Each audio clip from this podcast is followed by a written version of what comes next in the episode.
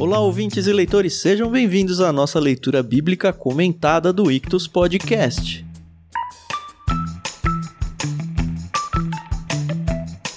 Eu sou o Thiago André Monteiro, arroba vulgutan. Estou aqui com o Thiago Moreira e Carol Simão para a gente conversar sobre o capítulo 11 do livro de Lucas. Bom dia, tudo bem com vocês? Oi, pessoal, tudo bem? Aqui é a Carol Simão. Graças a Deus tá tudo bem por aqui. Espero que com vocês também esteja tudo nos oks. Olá, tudo bem com vocês, ouvintes, leitores da palavra? Lucas 11, caminhando aqui, chegando quase na metade do Evangelho de Lucas. É verdade, né? É, quase na metade. Semana que vem a gente chega na metade, mas tem sido bom. Tem sido bom caminhar junto com o Tan, com a Carol, com Jesus, com os discípulos aqui nessa jornada no Evangelho de Lucas. Hoje o capítulo é um pouco mais curto, né? As últimas semanas tem sido um pouco mais comprido, mas a gente vai ter só três blocos no programa de hoje. Eu vou fazer a leitura da primeira parte, a Carol que vai ler a segunda parte, né, Carol? Isso. E o Tiago Moreira vai ler a última. Lembrando que a gente está fazendo a leitura na NVT da Mundo Cristão, que emprestou pra gente. Então, obrigado, Mundo Cristão, por emprestar a tradução pra gente. E que a trilha de fundo que vocês ouvem é da pianista Maria Lídia.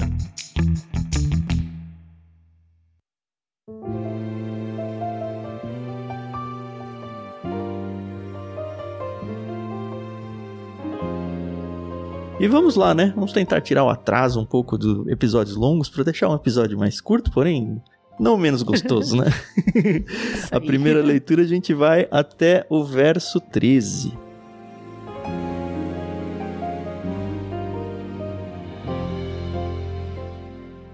Certo dia, Jesus estava orando em determinado lugar. Quando terminou, um de seus discípulos lhe disse: Senhor, Ensine-nos a orar como João ensinou os discípulos dele. Jesus disse: Orem da seguinte forma: Pai, santificado seja o teu nome, venha o teu reino, dá-nos hoje o pão para este dia e perdoa nossos pecados, assim como perdoamos aqueles que pecam contra nós. E não nos deixes cair em tentação. E ele prosseguiu: Suponha que você fosse à casa de um amigo à meia-noite para pedir três pães, dizendo: um amigo meu acaba de chegar para me visitar e não tenho nada para lhe oferecer. E ele respondesse lá de dentro: Não me perturbe. A porta já está trancada e minha família e eu já estamos deitados. Não posso ajudá-lo. Eu lhes digo que, embora ele não o faça por amizade, se você continuar a bater a porta, ele se levantará e lhe dará o que precisa por causa da sua insistência. Portanto, eu lhes digo: peçam e receberão Procurem e encontrarão. Batam e a porta lhes será aberta. Pois todos que pedem recebem, todos que procuram encontram, e para todos que batem a porta é aberta. Vocês que são pais respondam: Se seu filho lhe pedir um peixe, você lhe dará uma cobra? Ou se lhe pedir um ovo, você lhe dará um escorpião? Portanto, se vocês que são pecadores sabem como dar bons presentes a seus filhos, quanto mais seu Pai no céu dará o Espírito Santo aos que lhe pedirem.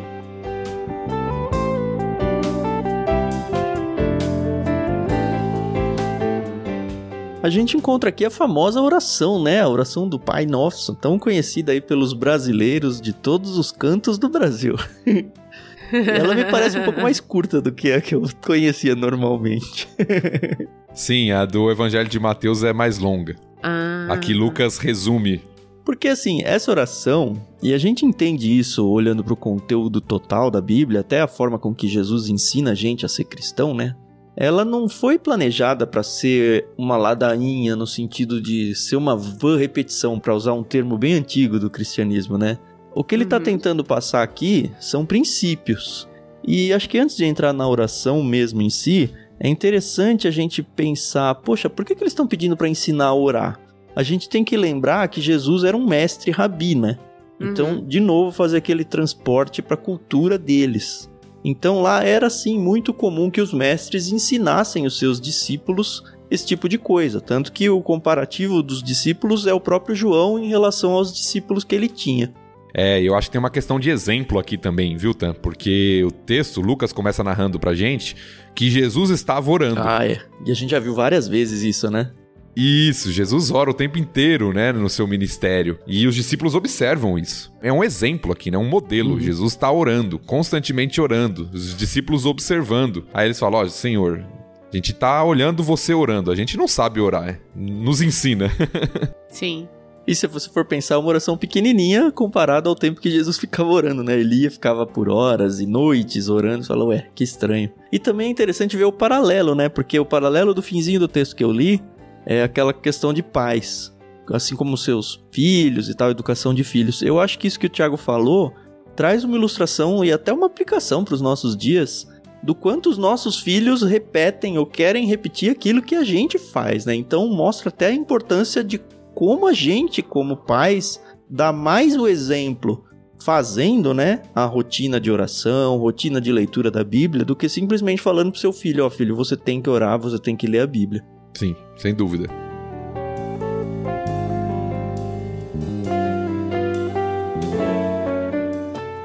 Vamos entrar na oração em si? Opa. Sim, acho que podemos. A gente tem aí o começo falando, né, muito legal, o pai de início. Porque eu acho que na cabeça do judeu não passava na cabeça dele chamar Deus de pai. Pai é, é, é íntimo demais, talvez, será? Ah, não sei, eu nunca tinha pensado nisso. Será que não rolou um choque cultural ali? Falar, caramba, tô falando com Deus, sabe? Eles têm toda aquela questão de temor, estou diante de Deus e acha que nada no deserto. Os exemplos que eles tinham, eu acho que Cristo vir e falar pai é muito da didática de Jesus mostrar, né, que nós somos irmãos, eu sou primogênito, ele é o nosso pai e tudo. Isso sempre me chamou a atenção. Jesus chamando ele de pai, eu acho que talvez tenha sido uma quebra de paradigma aqui, não tenho certeza disso, mas gosto de pensar que sim. Então você me deixou agora com uma dúvida. Davi, nos salmos, nos seus cânticos, não, não se referia a Deus como pai? Ah, eu não lembro dele falando de pai, não. Você lembra, Thiago? É, agora eu também fiquei na dúvida. Eu tô em dúvida também agora. Eu tô tentando trazer, tô tentando trazer à mente algum salmo. Eu né? sei de textos do Antigo Testamento onde Deus se refere a Israel como filho. Sim. Agora, as orações dos salmos chamando Deus de pai, eu não tô me lembrando. Eu acho que não tem. Eu, eu não é, sei então... se tem. Eu não sei se ah, tem. que coisa. Muito bom.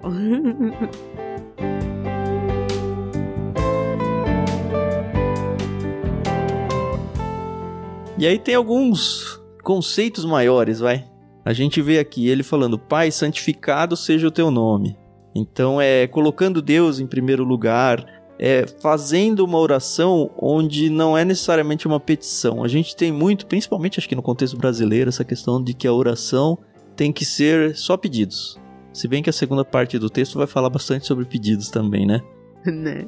É, mas eu acho que o entendimento dessa parte é fundamental para entender a segunda parte do texto, porque quando a gente separa os textos aqui, a sequência, e às vezes a gente pode criar até um, uma teologia, uma prática errada a respeito da oração. E eu acho que o que Jesus ensina aqui, como o Tan já falou bem no início, não é simplesmente uma oração a ser repetida, como essa oração ficou conhecida no nosso país muitas vezes, simplesmente memorizar a, os termos ali da oração e ficar repetindo, mas um exemplo do que deveria fazer parte da nossa vida de oração. Uhum.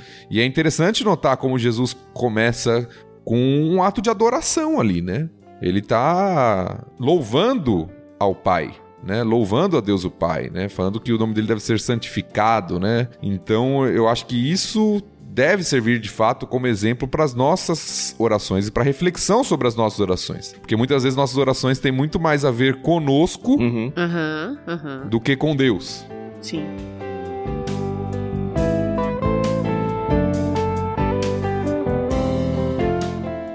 Algumas coisas que me foram destacando a hora que eu tava lendo, né? A hora que ele passa no Dá-nos hoje o pão para este dia. É muito difícil não fazer a comparação com os textos da Almeida, que são os que eu mais li ao longo da vida toda, né? Mas o fato da gente mudar para NVT me fez pensar, opa, para este dia, tipo, não é o para o dia a dia, é para hoje. No sentido de que, olha, eu tô pedindo meu sustento para hoje. Amanhã eu peço de novo eu não tô pedindo uma riqueza, eu tô pedindo sustento. Uhum. E um sustento de período breve, bem breve. E até fui atrás um pouco de alguns textos e, na verdade, eu não cheguei a uma conclusão se esse texto está falando de um dia ou da questão cotidiana mas não muda o fato de que é algo muito pontual, assim. É, ó Deus, continuamente prover aquilo que eu preciso, não a minha super riqueza onde eu vai me esquecer do Senhor, sabe? É, o que me vem à mente aqui quando eu leio sobre isso, eu não sei nem se era isso que, que Jesus tinha em mente quando ele estava orando, tá bom? Uhum. Mas o que me vem à mente sobre essa questão do pão diário, da necessidade contínua, é a experiência do povo de Israel no deserto. Uhum. Para mim, essa parte da oração fala muito de dependência. Do maná, né? Para quem tá acompanhando e não conhece muito a história, Deus mandava todos os dias o maná pro povo no deserto. Uhum. Exato, obrigado, Tan. Então, essa experiência de dependência de Deus para o sustento. Nós temos até hoje, né? Os cristãos em geral têm até hoje o hábito de orar antes das refeições. Uhum. Mas às vezes a gente, é, isso se tornou tão comum que a gente perde um pouco essa questão da gratidão a Deus pelo que Ele está nos dando, da dependência que a gente tem do Senhor para o alimento. Numa sociedade como a deles, dependente da agricultura, eu acho que era mais fácil ter essa consciência. Hoje em dia a gente precisa de algo, a gente vai no mercado e compra. É, e tem uhum. nosso dinheiro na conta e a gente desconsidera Deus da equação, né? Exatamente.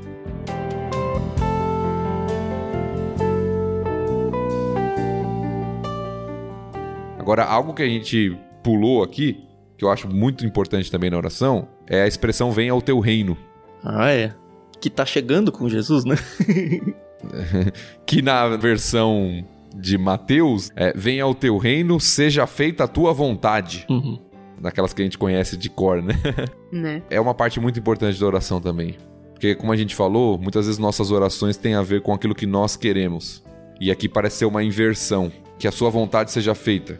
Que o seu reino seja estabelecido, não o meu. É, foi honrado e louvado o nome de Deus, é a sua vontade Olha como eu sou pequeno aqui, eu dependo continuamente do Senhor, falando do alimento. Recentemente eu fiquei doente por uma semana, foi terrível assim. E assim, das funções mais básicas do corpo humano, do tipo respirar pelo nariz, sabe? É um negócio uhum. que você conseguir ir ao banheiro regularmente, umas coisas comuns que a gente não dá nenhum, absolutamente nenhum valor até a gente perder isso. E é, eu acho que é muito isso, assim. A gente realmente depende de Deus para tudo, para tudo. Então é, é essa gratidão aí que o texto nos apresenta como algo que deve ser contínuo nas nossas orações.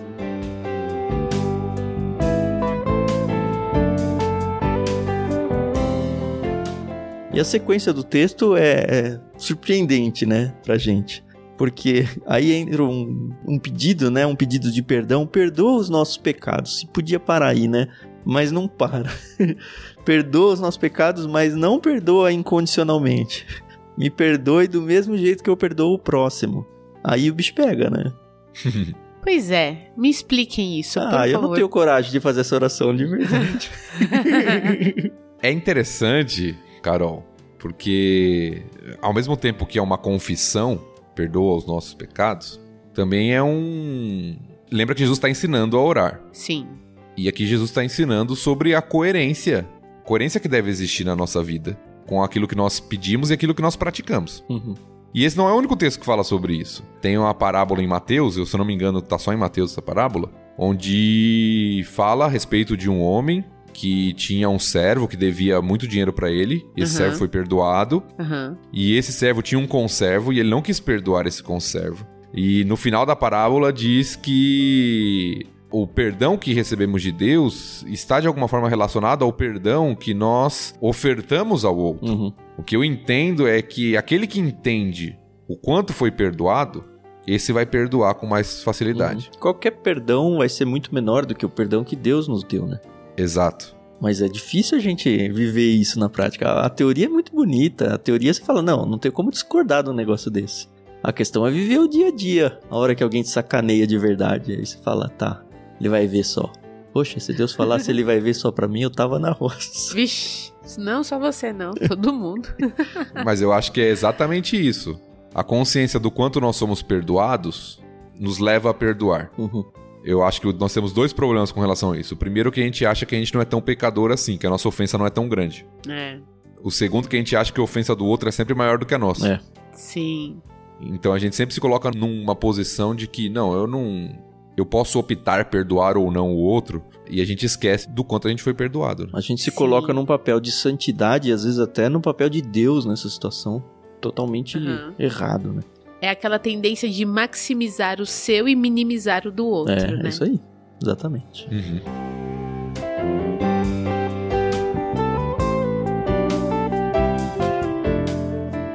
E o finalzinho da oração, que eu só fui atentar porque a gente estuda pra isso, né? Porque eu também nunca tinha prestado atenção nisso. Diz que não nos deixes cair em tentação. Até aí, ok. É o que eu sempre ouvi, né? Mas a própria nota da Bíblia de Estudo da NVT diz o seguinte: olha só que legal. Ou e guarda-nos de sermos provados.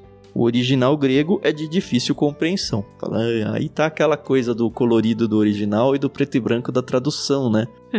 Mas aí a gente precisa de outros princípios bíblicos, de outras doutrinas que a gente aprende ao longo das escrituras, que vão ensinar pra gente que, olha, primeiro provação e tentação, acho que o Tiago já falou isso em algum outro episódio, é a mesma palavra no grego, então é o contexto que vai dizer qual que é qual. Segundo, que a gente vê que Deus não tenta no sentido de tentar fazer a gente cair. Ele nos prova no sentido de tentar ajudar a gente a, a crescer Sim.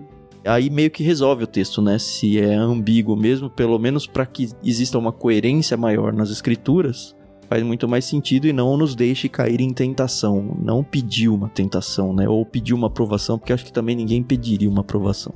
Se bem que, olha, de vez em quando, quando as pessoas fazem aniversário, uma das formas que eu tenho de parabenizar ela é ah, muita saúde, felicidade, tal, tal, tal, e também um pouco de problemas para que você possa crescer. Eu sempre falo isso.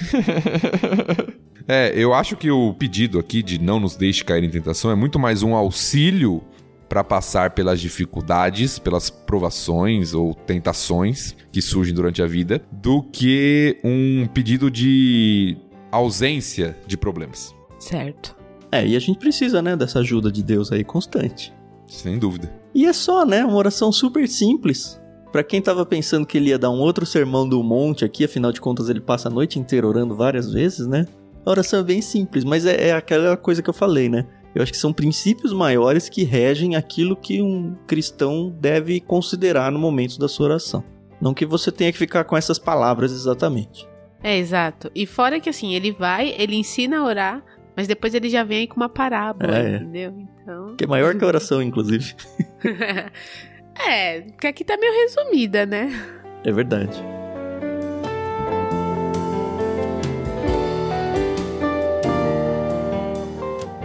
Essa parábola é interessante. A gente, de novo, quando lê de primeira assim, a gente imagina a gente no nosso quarto, alguém toca a campainha lá, ou toca o interfone se você mora num apartamento. E aí, poxa, que trabalho, vou ter que sair aqui da minha cama, sabe? Vou ter que pôr um roupão, ou trocar de roupa, alguma coisa assim, mas é muito mais traumático do que isso, na verdade, o contexto de lá. Porque era muito comum que as casas lá elas tivessem um único cômodo grande. Então o fato de todo mundo já ter se recolhido para dormir é como se tivesse só uma grande sala no meio e todos os colchões e tapetes e tudo já tivesse lá estendido. E talvez até para abrir a sua porta alguém tenha que sair da frente da porta, sabe? É muito transtorno, muito mesmo. Então, ó, já tá todo mundo quieto aqui, não tem como. Eu não vou no interruptor, não existe interruptor, eu vou ter que acender uma lâmpada aqui dentro. E tá todo mundo já alojado dormindo, não faz menor sentido eu levantar e fazer isso. E a segunda coisa, e a gente já falou bastante também, é a questão da hospitalidade, da cortesia. Então, era muito mais feio socialmente você não atender uma pessoa, mesmo numa situação tão desconfortável quanto essa, quanto hoje. Aham. Então tenha tudo isso em mente quando você for ler esse texto. E para as duas pessoas que estão envolvidas na história, né? Porque a pessoa que vai buscar ajuda é porque chegou uma outra pessoa na casa dele e ele não tem o que oferecer. Sim. Que já é uma desonra grande, né? Exato. Tem muita questão da honra aqui, né? Nessa história, da cultura de honra, né? Do oriental. Então, mas eu acho que é exatamente isso, essa questão cultural, né? Que era uma coisa Sim. muito forte entre os judeus. A gente já viu isso lá com Abraão. Porque aqui, gente, sinceramente, se você tocar a campainha de uma pessoa à meia-noite pedindo pão, você não vai ser bem recepcionado. É verdade. Não, então lá era muito pior, né? Mas também tem outra questão, né? Numa cidade como a nossa, meia-noite, pra muita gente nem é tão tarde. Ah, é. Pra eles, meia-noite É meio da noite mesmo, né? é exatamente. Eles acordavam muito mais cedo e dormiam muito mais cedo do que a gente mora numa sociedade com eletricidade, né? E Uhum. uma série de outras coisas. né? Mas que raios, alguém foi chegar na casa dele meia-noite também, do primeiro, eu tô falando, né? Mas é. enfim, é só uma ilustração, uma parábola de Jesus, que é muito interessante, porque o que ele tá dizendo, olha, mesmo que o seu pedido seja extremamente inconveniente, eu que sou seu amigo e que quero o seu bem, vou te atender. Mesmo que não seja bom, assim, agradável pra mim atender. E aí ele faz, como eu já falei, o paralelo dos pais em relação aos seus filhos, né? Eu não sei se tem algum jogo de palavras aqui entre peixe e cobra. Eu já ouvi dizer que tem, não sei se o Thiago conhece isso ou não. Que a palavra é muito similar ou não. Não, eu já ouvi falar não de jogo de palavra, mas de. Formato das coisas, né?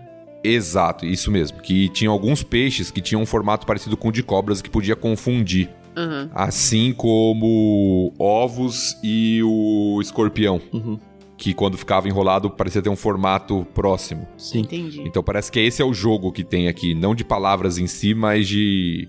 Imagem. Às vezes confusão mesmo, de Uhum. imagem, isso.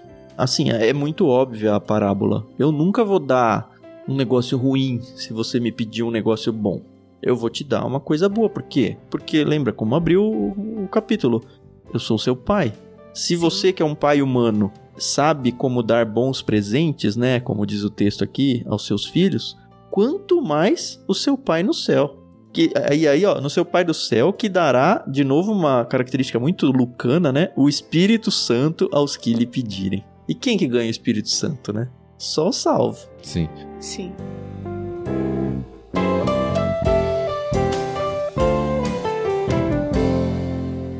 É interessante, eu falei lá no começo, né, que a gente não pode separar a oração modelo de Jesus, que a gente chama de oração do Pai Nosso aí, com essa parte final, para não criar uma teologia ruim e uma prática errada sobre oração também. Porque muita gente às vezes pega esse texto isolado e fala assim, tá vendo? O texto tá falando que tudo aquilo que eu pedi, se eu pedir com insistência, Deus vai me dar. Aham, aham. Tem umas coisas que eu tô pedindo faz muito tempo e não aconteceu ainda, né? E aí, Deus, que você não tá cumprindo com essa palavra. Exatamente. o texto retrata Deus como um bom pai que dá o que é bom aos seus filhos. Sim. Não necessariamente tudo aquilo que a gente quer, mas tudo aquilo que ele sabe que é bom para nós, para o nosso crescimento, para o nosso desenvolvimento, a imagem né, de Cristo. Isso é importante, porque o texto não está nos dando um, um cheque em branco e falando assim, ó, pede o que você quiser que Deus vai te dar. Aham. Como se fosse uma lâmpada mágica, né? E você tem quantos pedidos você quiser. Porque tem muita Sim. gente que acha que oração é isso. É.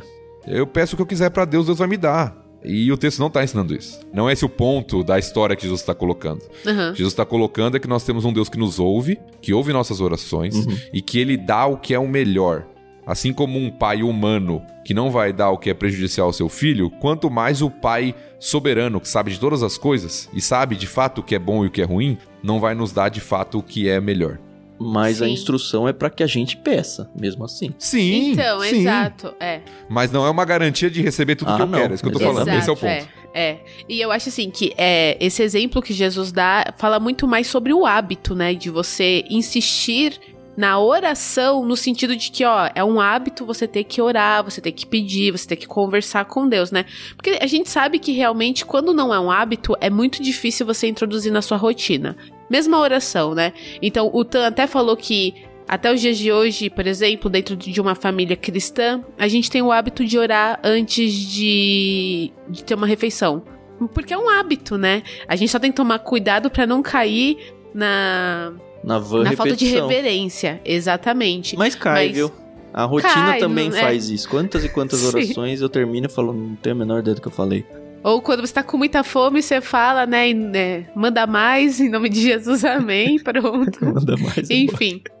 É, Mas o que eu quero dizer é que aqui, essa questão de insistir é de você tornar isso um hábito na Uhum. sua vida, né? Sim. Tanto que a gente vê muitas pessoas de oração dentro das nossas igrejas, sempre tem aquela irmãzinho, aquele irmãozinho que você fala, "Ah, vou pedir oração pra essa pessoa, porque eu sei que essa pessoa tem uma vida de oração no sentido de estar de sempre verdade, orando. né? É, exatamente. Eu acho isso, acho isso bem bonito.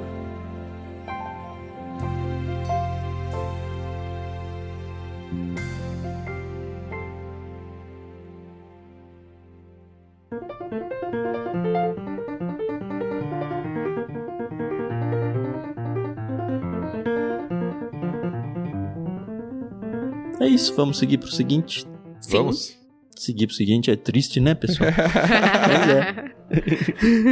A Carol vai fazer a leitura então do verso 14 e a gente vai até o verso 36 agora. Tá bom, então vamos lá.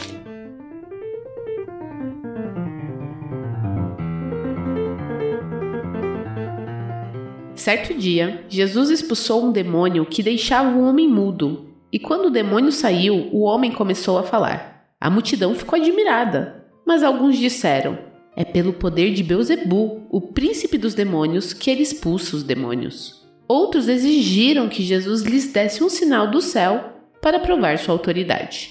Jesus, conhecendo seus pensamentos, disse: Todo reino dividido internamente está condenado à ruína. Uma família dividida contra si mesma se desintegrará. Vocês dizem que eu expulso demônios pelo poder de Beuzebu. Mas, se Satanás está dividido e luta contra si mesmo, como seu reino sobreviverá? E se meu poder vem de Beuzebu, o que dizer de seus discípulos? Eles também expulsam demônios, de modo que condenarão vocês pelo que acabaram de dizer. Se contudo expulso demônios pelo poder de Deus, então o reino de Deus já chegou a vocês. Pois quando um homem forte está bem armado e guarda seu palácio, seus bens estão seguros. Até que alguém ainda mais forte o ataque e o vença, tire dele suas armas e leve embora seus pertences. Quem não está comigo opõe-se a mim, e quem não trabalha comigo trabalha contra mim. Quando um espírito impuro sai de uma pessoa, anda por lugares secos à procura de descanso. Mas, não o encontrando, diz: Voltarei à casa da qual saí. Ele volta para sua antiga casa e a encontra vazia, varrida e arrumada. Então o espírito busca outros sete espíritos, piores que ele, e todos entram na pessoa e passam a morar nela, e a pessoa fica pior que antes. Enquanto ele falava, uma mulher na multidão gritou: Feliz é sua mãe, que o deu à luz e o amamentou. Jesus, porém, respondeu: Ainda mais felizes são os que ouvem a palavra de Deus e a praticam. Enquanto a multidão se apertava contra Jesus, ele disse: Esta geração perversa insiste que eu lhes mostre um sinal, mas o único sinal que lhes darei será o de Jonas. O que aconteceu com ele foi um sinal para o povo de Nínive. O que acontecer com o filho do homem será um sinal para esta geração. A rainha de Sabá se levantará contra esta geração no dia do juízo e a condenará, pois veio de uma terra distante para ouvir a sabedoria de Salomão. E vocês têm à sua frente alguém maior que Salomão. Os habitantes de Nínive também se levantarão contra esta geração no dia do juízo e a condenarão, pois eles se arrependeram de seus pecados quando ouviram a mensagem anunciada por Jonas. E vocês têm à sua frente alguém maior que Jonas. Não faz sentido acender uma lâmpada e depois escondê-la ou colocá-la sobre um cesto. Pelo contrário, ela é colocada num pedestal, de onde sua luz é vista por todos que entram na casa. Seus olhos são como uma lâmpada que ilumina todo o corpo. Quando os olhos são bons, todo o corpo se enche de luz, mas quando são maus, o corpo se enche de escuridão. Portanto, tomem cuidado para que sua luz não seja, na verdade, escuridão. Se estiverem cheios de luz, sem nenhum canto escuro, sua vida inteira será radiante, como se uma lamparina os estivesse iluminando.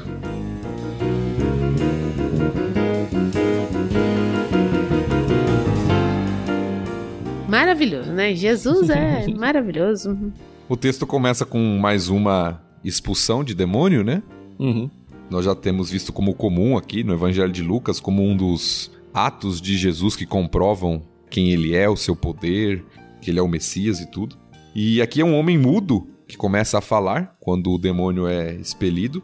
Uhum. E novamente tem aquela dupla reação, né? A multidão fica admirada, por um lado, Uhum. por outro lado tem os críticos, Uhum. né? Aqueles que querem desacreditar Jesus de alguma forma, e aqui eles lançam uma nova afirmação sobre Jesus. Eles né? tentam de Sim, todos os sim. lados, né?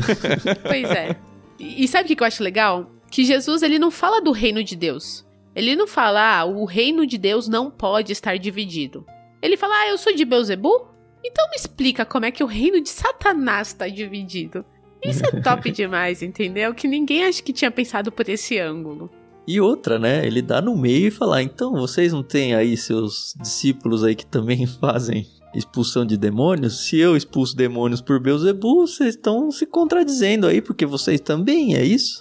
Vocês também são filhos do demônio? Sim.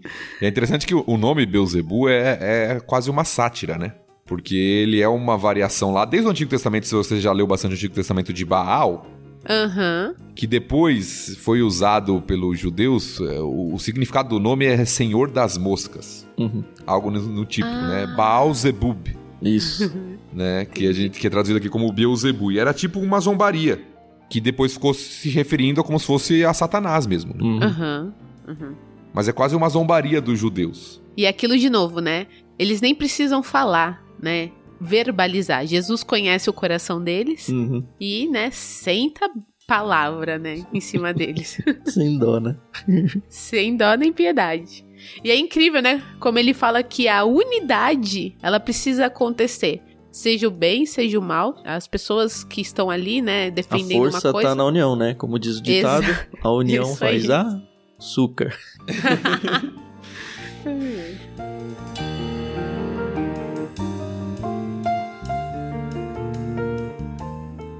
E é interessante que nesse trecho que a Carol leu, Jesus está respondendo duas questões, ou rebatendo duas ideias erradas. A primeira é que ele expulsa pelo poder de Beuzebu, Uhum. que é a crítica que é feita aqui. Uhum. A segunda é daqueles que estão exigindo um sinal. É, E eu fico impressionado com esses trechos, porque a essa altura do campeonato Jesus já fez tanta coisa e eles continuam pedindo sinal. Eles já ressuscitou a Thalita lá no episódio passado. Pois é. Ai, ai, é. Mas aí vem um trecho que sempre me foi muito confuso. Hoje não é, mas é que, como foi confuso muito, por muito tempo na minha vida, eu acredito que deve ter muita gente que ouve e ainda tá meio que patinando nesse texto. Que é essa comparação dos dois reinos, do homem forte, quem que é o homem forte, quem que tá entrando, quem que tá saindo. Porque a primeira impressão parece que o demônio vai lá e, e domina alguém forte. Mas é o contrário, né? O homem mais forte que vem arrancar o homem que tá seguro e bem armado é Deus chegando na vida de alguém endemoniado e tirando o demônio que era o homem forte, porque eu sou mais forte do que esse demônio. E eu tenho poder pra desarmá-lo e tirar. Quando eu entendi isso a primeira vez, me deu uma segurança muito grande, porque a gente tem muito medo de demônios e esse tipo de coisa, possessão, caramba. Mas a partir do momento em que a gente descobre que, olha, quem assalta o inferno é Deus. Não é Satanás que vem dentro do céu tentar tirar as pessoas, é o contrário. As pessoas já estão perdidas.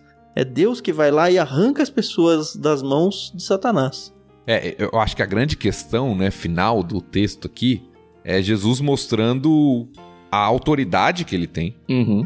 como filho de Deus, como o próprio Deus, e mostrando que a afirmação que eles estão fazendo, seja em suas mentes, seja né, no burburinho ali, ela não faz sentido e ela contradiz o próprio ato deles e dos seus discípulos. Uhum. Então Jesus usa a mão dessas ilustrações, desses ditados até populares nesse texto, né, que fala quem não tá comigo se opõe a mim, uma série de coisas, para mostrar que as acusações dele são infundadas e que a única forma de realmente fazer isso que ele tá fazendo é pelo poder de Deus. Uhum. Porque senão seria incoerente, seria uma luta de um reino contra si próprio, né? Na ilustração novamente.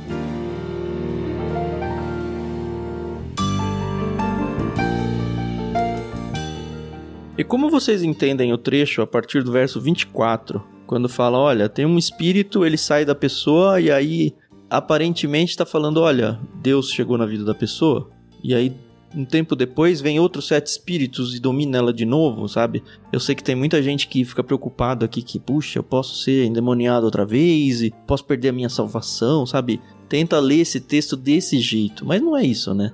Não, certamente não. O que eu entendo é que não necessariamente uma pessoa que tem um, um espírito, né, um maligno que a possui, a atormenta de alguma forma e deixa de ter por algum momento, não necessariamente ela foi salva. Uhum. Eu acho que até um alerta com relação a isso. Aí nesse sentido pode acontecer dela ficar ainda pior. Sim. É, eu descanso muito nessa crença mesmo. Uma vez que o Espírito Santo habita, né? Nosso ser, um demônio é totalmente impossível dele dominar a mesma sala aqui para usar o, o exemplo do, do, próprio texto, né? Para dominar o mesmo local assim. Não, olha Deus uhum. que habita permanentemente. Agora, se Deus não habita, é uma sala que está vazia. Pode qualquer momento tá bonitinha, olha como eu sou cheiroso, como eu sou limpinho, mas eu não sou servo do Senhor não. Então, qualquer momento pode me dar muito mal. Sim.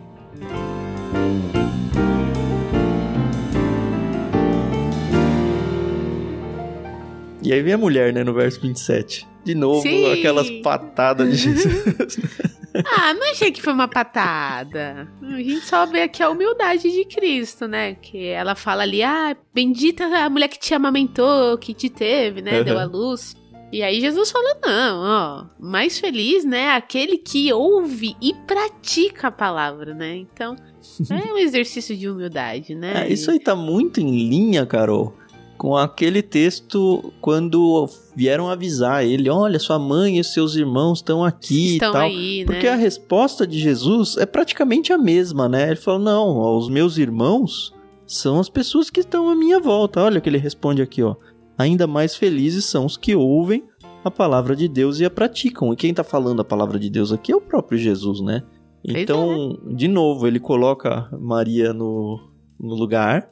Uhum não é colocar Maria no lugar de preterir ela, mas é sim, de, sim. olha, ela foi muito abençoada. A gente, quando apresentou ela, a gente já falou isso muito, né? Mas uhum. ela é como qualquer outra pessoa, né? Exato. Eu acho que Jesus já estava antevendo o que as pessoas fariam com o nome de Maria ao longo da história lá na frente, será? É, realmente eu nunca tinha parado para pensar nisso, mas a gente sabe que principalmente no nosso país, né, as pessoas elas têm um, a devoção, né? O é, devotas é. de Maria e de tantos outros santos aí. Exato. É, acho que a gente, como cristão, se a gente é de fato um cristão sério, que quer considerar o texto bíblico naquilo que ele realmente apresenta, a gente uhum. tem que olhar para textos assim, e se a gente é devoto de A, de B, a gente tem que ficar alerta e falar: opa, mais felizes são os que ouvem a palavra de Deus e a praticam. Eu não preciso Sim. ser devoto de ninguém que não seja o próprio Cristo. Exato.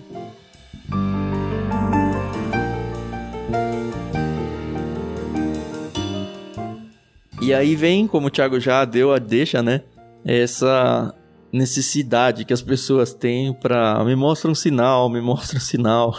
E aí é muito interessante, né? Primeiro porque Jesus já menciona Jonas, o que para mim é uma das maiores comprovações bíblicas de que não era história da carochinha, que não era uma ilustração, que de fato foi Aconteceu. fato verídico, né? Aconteceu, ficou bem acontecido.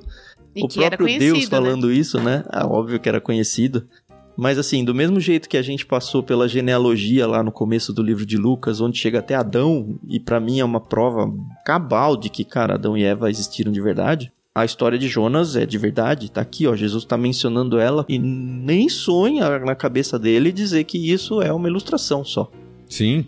E aí ele traz alguns personagens que talvez não sejam muito conhecidos de vocês. O próprio Jonas, né? Todo mundo sabe do Jonas e o grande peixe que engoliu, mas o povo de Nínive, Nínive era a capital da Síria e ela era extremamente perversa com uhum. seus inimigos. Então Jonas realmente queria que aquela cidade fosse destruída por Deus. O livro de Jonas, quando a gente for passar por ele, vai ser basicamente só isso, né? É a luta de Jonas com Deus para Deus querendo perdoar Nínive muito em linha do que Jesus explicou na oração dele agora, né? E Jonas falando: não, eu quero que eles sejam destruídos pela ira de Deus. A história de Nínive é essa. E a segunda, que talvez você não conheça, é a Rainha de Sabá, que eu já contei. Uma história, alguém aí conta outra. a Rainha de Sabá foi uma personagem da período de Salomão que foi visitar Salomão por causa da sua sabedoria e o reino lá de Salomão, toda a sua riqueza. Salomão era o filho de Davi, né? O segundo rei, terceiro, né? Teve Saul primeiro, terceiro rei da monarquia unida aí de Israel e foi o rei mais rico de todos, né? Isso, é conhecido como o período de ouro da história de Israel, né? período de muita riqueza, ausência de guerra, um período mais tranquilo, mais pacificado. E aqui você tem pessoas que são a ilustração são para pessoas que são de fora, estrangeiros, tanto os ninivitas quanto a rainha de Sabá, que vieram de fora, de alguma forma, ou que receberam a mensagem de fora, e se arrependeram e ouviram e consideraram tudo aquilo, mas essa geração incrédula não está considerando o que está acontecendo, mesmo diante de tudo que Jesus tem feito, né? Então acho que essa Ainda é a reprimenda sinal, de né? Jesus. Né? Exato. E é interessante a questão do sinal de Jonas que é dito, porque eu acho que aqui em Lucas não fica tão claro, mas em outros evangelhos há uma relação entre o período em que Jonas ficou no ventre do peixe e o período que Jesus ficou no ventre da terra, entre aspas, né? Entre a crucificação e a ressurreição, né? Exatamente. Então, assim como Jonas foi lá engolido pelo peixe e ficou alguns dias ali e depois. Ressurgiu, né? Ressurgiu, praticamente. Era o que aconteceria com o filho do homem. Isso seria o sinal. Né, que Jesus está falando aqui. É interessante, porque se as pessoas estão pedindo um sinal, Jesus ainda não deu esse sinal da ressurreição, mas ele já falou: ó, vai acontecer. Esse vai ser o sinal. sinal de Jonas, né?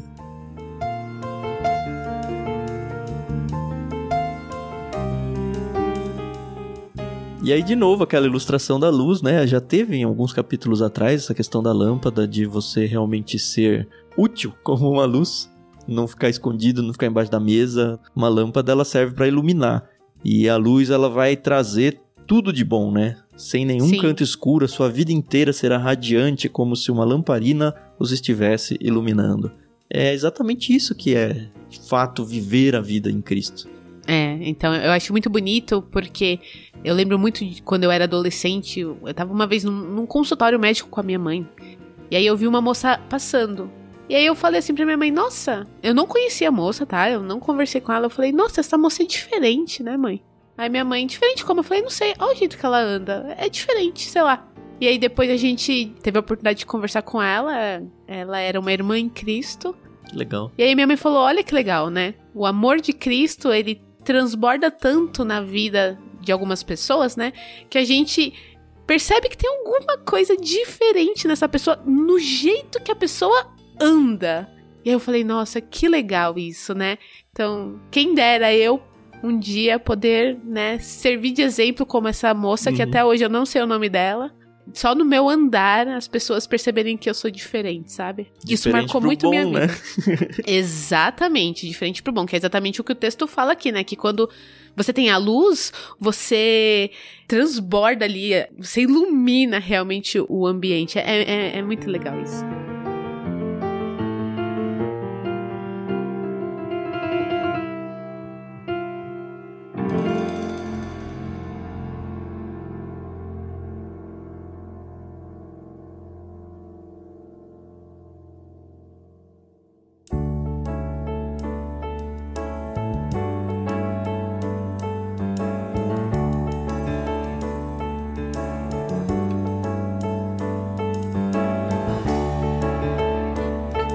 Podemos seguir para o último trecho? Uhum. Vamos lá. Vou fazer a leitura então do verso 37 até o 54.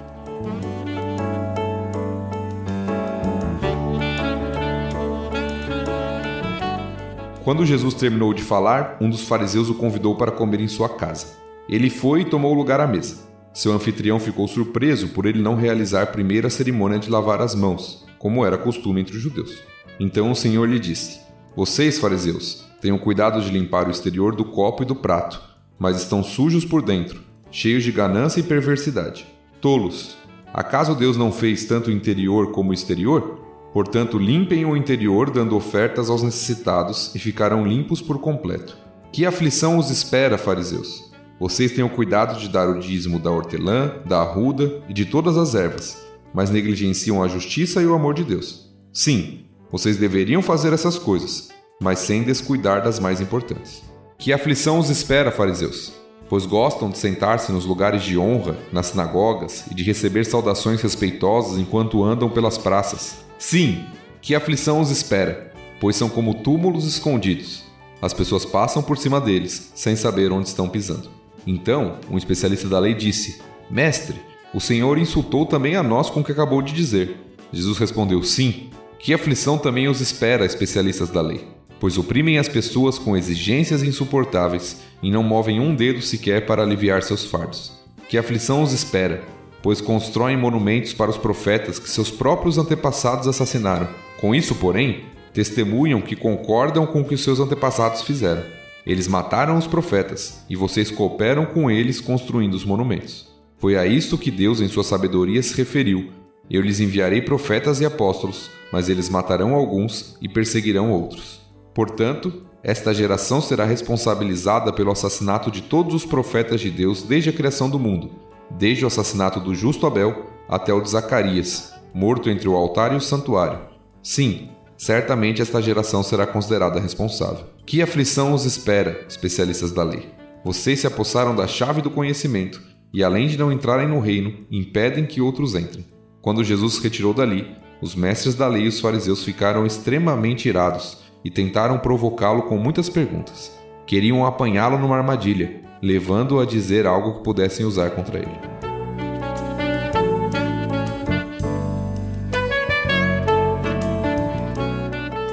mas falharam miseravelmente. Olha o spoiler aí, Carol, olha o spoiler.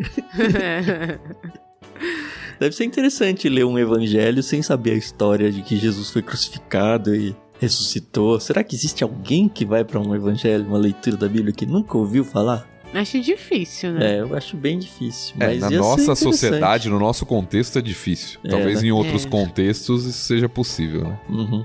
Mas Jesus aqui tá dando traulitada em todo mundo, né? Eu me segurei para não rir durante a leitura do Tiago, do 45, né? Que os mestres da lei, né? Os especialistas da lei, mestre, o senhor insultou também a nós, com o que acabou de dizer. Jesus respondeu sim.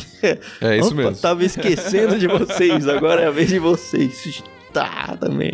Se você tá acostumado com versões mais antigas, esse texto é o texto dos ais Uhum. Ai de vocês, que aqui é traduzido como que aflição os espera, né? Ai de vocês, fariseus. Então nós temos três desses ais, dessas advertências para os fariseus e depois três para os mestres da lei. É um texto realmente de confrontação de né? Jesus para esses grupos, né? Condenação, talvez a palavra seja mais essa mesmo. Uhum. Uhum. E é interessante que ele era o convidado do jantar na casa de um, né? Imagina só. Imagina o climão. é. Jesus não tinha nenhum medo de climão, né? E não fazia também, assim, cara, eu fui convidado na casa da pessoa, eu vou, não vou fazer desfeita, né? Não tá nem aí, ele tá lá pra missão dele e acabou.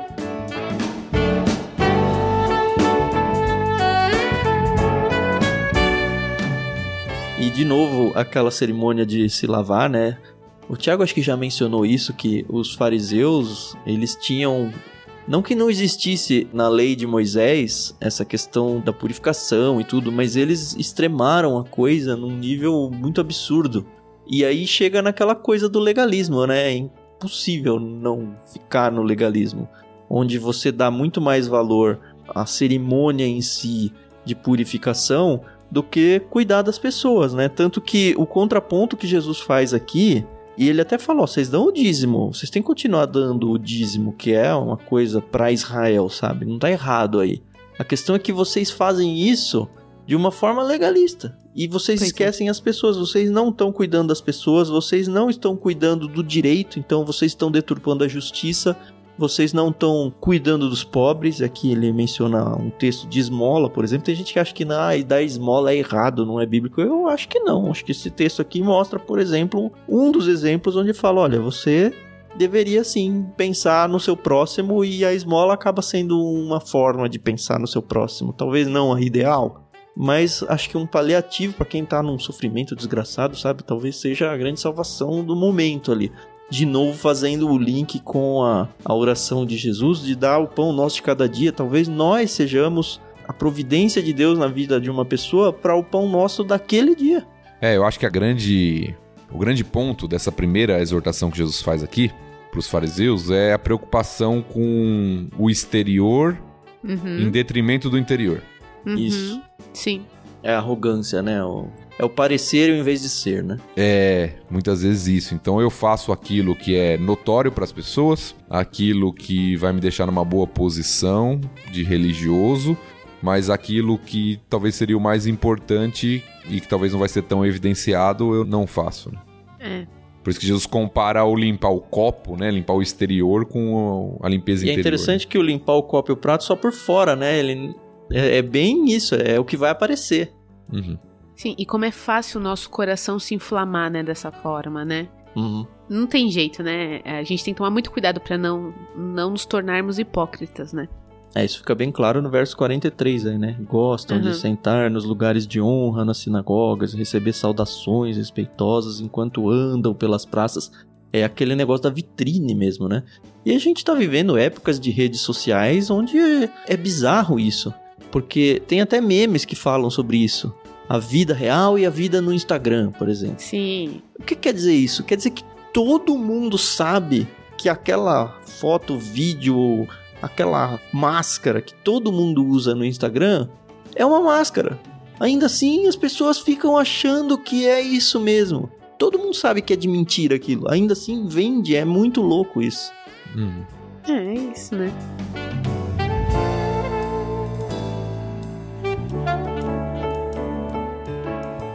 E o terceiro, a terceira advertência aqui, no versículo 44, fala novamente da questão da aparência, mas é algo muito sério para o judeu. Porque tá falando o seguinte: Uhum. olha, vocês são como túmulos escondidos, ou seja, não aparece, mas é muito perigoso, muito mais perigoso por ser escondido. Porque as pessoas passam por cima, pisam, e pisando num túmulo no contexto judeu fica impuro, contaminado, e não sabem onde estão pisando.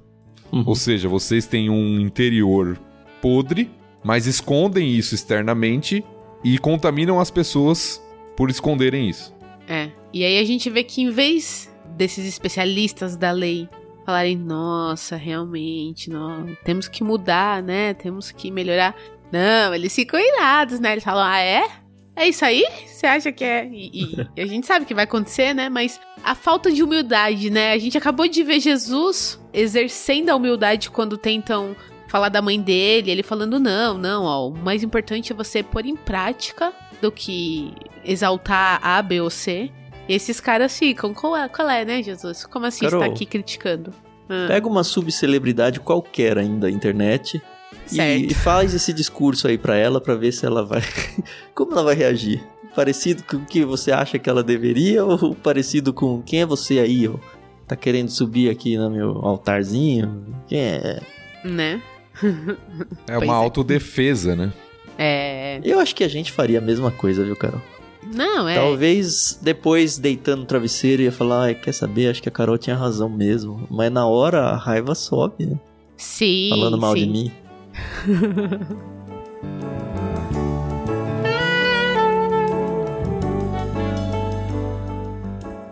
E a mensagem que ele dá para os especialistas da lei aqui, os saduceus, né? Não tá no texto, mas são eles. É um pouquinho diferente, né? Do que criticar a arrogância dos líderes do primeiro trecho.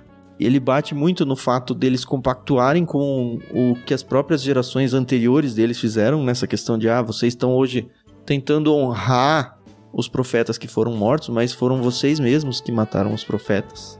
Meio no sentido de que, ó, você não é um especialista da lei, qual que era ou qual deveria ser, né, a sua função? Levar as pessoas para mais perto de Deus. Instruir as pessoas, você não é especialista da lei. Só que vocês estão atrapalhando. Vocês estão colocando empecilhos nas vidas das pessoas. Vocês nem obedecem à lei e nem ajudam as pessoas a encontrar a lei. Uhum. Para que que vocês servem? E o texto diz que oprimem as pessoas com exigências insuportáveis.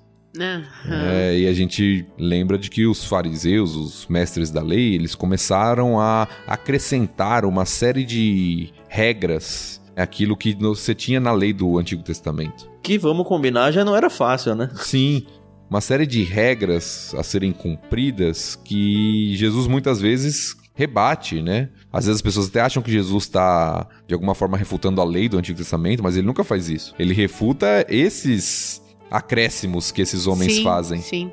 E quanto de acréscimo não tem na nossa fé e na nossa doutrina de hoje em dia, né? Se a gente for pegar como a gente tá fazendo, né? Acho que o propósito do LBC é muito esse também, né? Pegar e mostrar, olha o que é a Bíblia.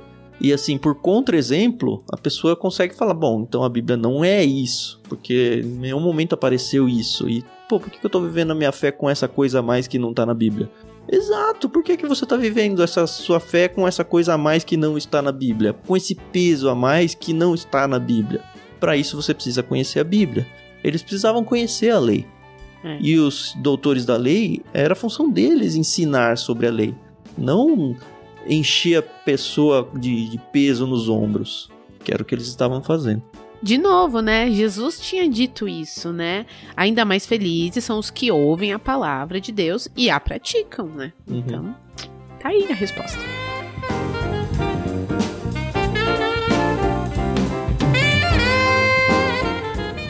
E aí só um detalhezinho, né? Essa geração será responsabilizada pelo assassinato de todos os profetas de Deus desde a criação do mundo. Olha que pesado, né?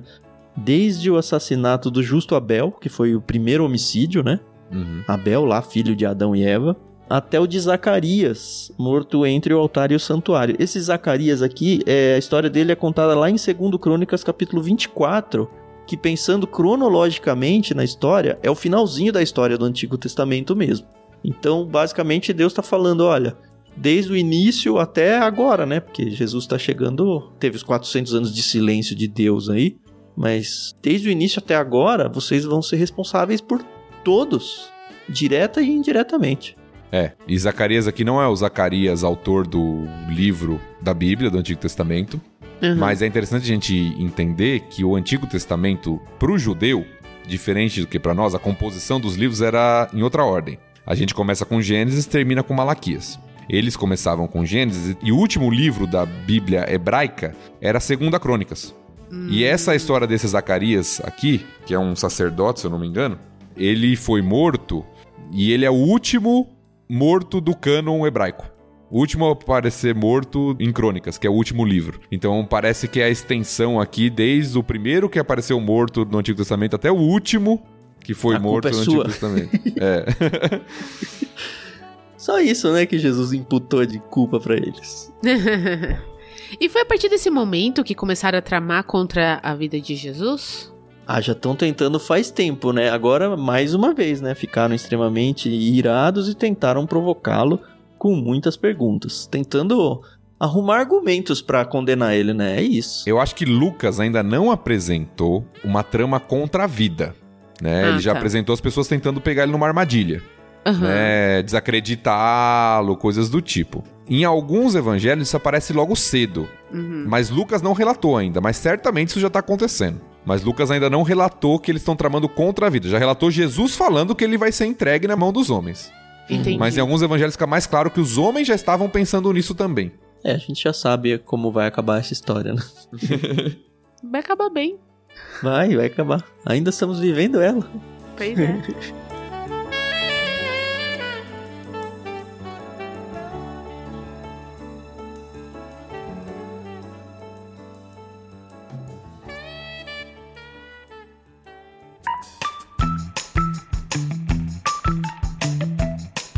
Muito bem, hoje o texto foi um pouquinho mais rápido. Eu acho que foi gostoso do mesmo jeito, pelo menos pra mim. Não sei se o fato da gente estar gravando à tarde, não de manhã, fez com que a gente fosse mais rápido e acendesse a luz mais É. rápido. Mas eu tenho que dizer que eu prefiro gravar de manhã, eu acho. não sei se a minha cabeça funciona melhor. Mas enfim, vocês que estão ouvindo aí, acho que não devem ter percebido nenhuma diferença. E o que a gente gostaria é que você participasse bastante do projeto, não só ouvindo e passando isso para outras pessoas conhecerem também, mas conhecendo e conversando com a gente lá no nosso canal no Telegram. A gente tem um canal onde a gente conversa sobre os textos que a gente fez, o pessoal tira suas dúvidas, compartilha alguma coisa. A ideia é que a gente crie um, vínculo muito maior do que simplesmente pessoas ouvindo e pessoas falando. Então faça parte, é de graça, basta você ter instalado o aplicativo Telegram e acessar t.me barra leitura bíblica comentada. Você é muito bem-vindo lá. Considere com carinho ser um dos nossos mantenedores. A gente tem na descrição do programa aí tudo como você pode se envolver financeiramente com a gente. Deus sabe o quanto nós precisamos do nosso pão de cada dia e vocês podem ser a bênção do nosso dia de hoje, tá bom? Considerem de verdade, com muito carinho. Faz muita diferença pra gente aqui no nosso dia a dia. E é isso, semana que vem a gente volta com o capítulo 12, chegando enfim à metade do livro de Lucas. Mais uma vez, obrigado, Thiago, obrigado, Carol, obrigado, ouvintes. Até semana que vem. É isso aí, pessoal. Muito obrigada pela paciência, audiência. A gente se ouve em Lucas 12. Até mais. É isso aí, pessoal. Valeu pelo episódio de hoje. Espero que tenha sido edificante para sua vida e continuamos juntos na jornada em Lucas 12 semana que vem. Um abraço a todos.